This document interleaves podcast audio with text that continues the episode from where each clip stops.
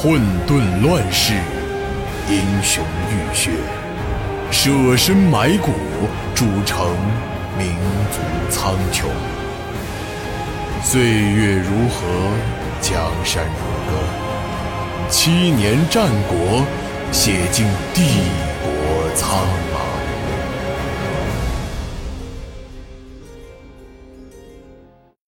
野朵巴云一脚踩住守城将领的右手，举起长枪，猛地捅进了他的胸腔之中。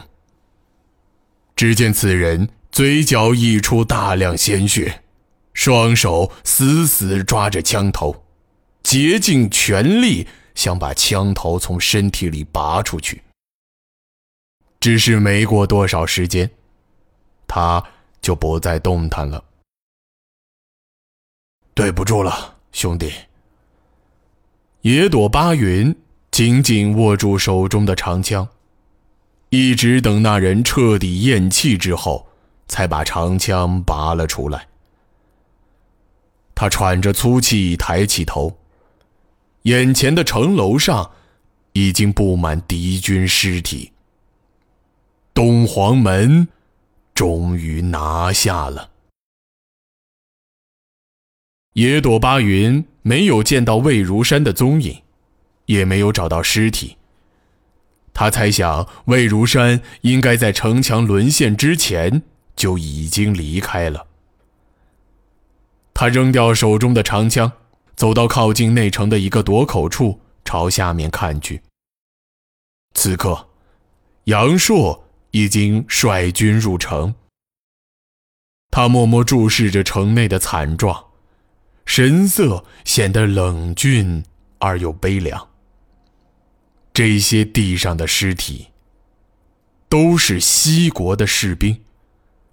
甚至有些人的面孔，他都依稀记得。他们并非敌人，只是不巧死于了自己的职守。杨大人，杨硕抬起头，只见一个黑影以极快的速度从城墙上顺着一根麻绳滑下，然后一跃而起，跳上了一匹战马。片刻之后，就来到了自己的跟前。野朵巴云的表情并不像杨硕那般沉重，反倒显得如释重负。杨将军，南城门已经拿下。杨硕微微点了点头，小声问道：“可否见到魏如山和徐远成？”野朵巴云摇了摇头：“不。”不过，魏家的吴语两将的确是在上面，只是因为负隅顽抗，末将只能取了他们两人的性命。杨硕停下了马，眼神显得有些冷淡。他用已经嘶哑的声音责问道：“怎么不先将他们绑来见我？”野朵巴云一时语塞，不知如何回答。不过当时他确实没有多想。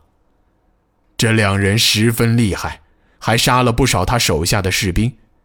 野朵巴云憋了一肚子的火，当然不会手下留情。到最后杀红了眼，就没有留给他们说话的机会。罢了。杨硕小声叹了口气，他回过头。再次看了眼身后的城墙，大声喝令道：“巴云，留三百军士守在这里，我们去大殿和太子会合。那些投降的士兵，不要为难他们了。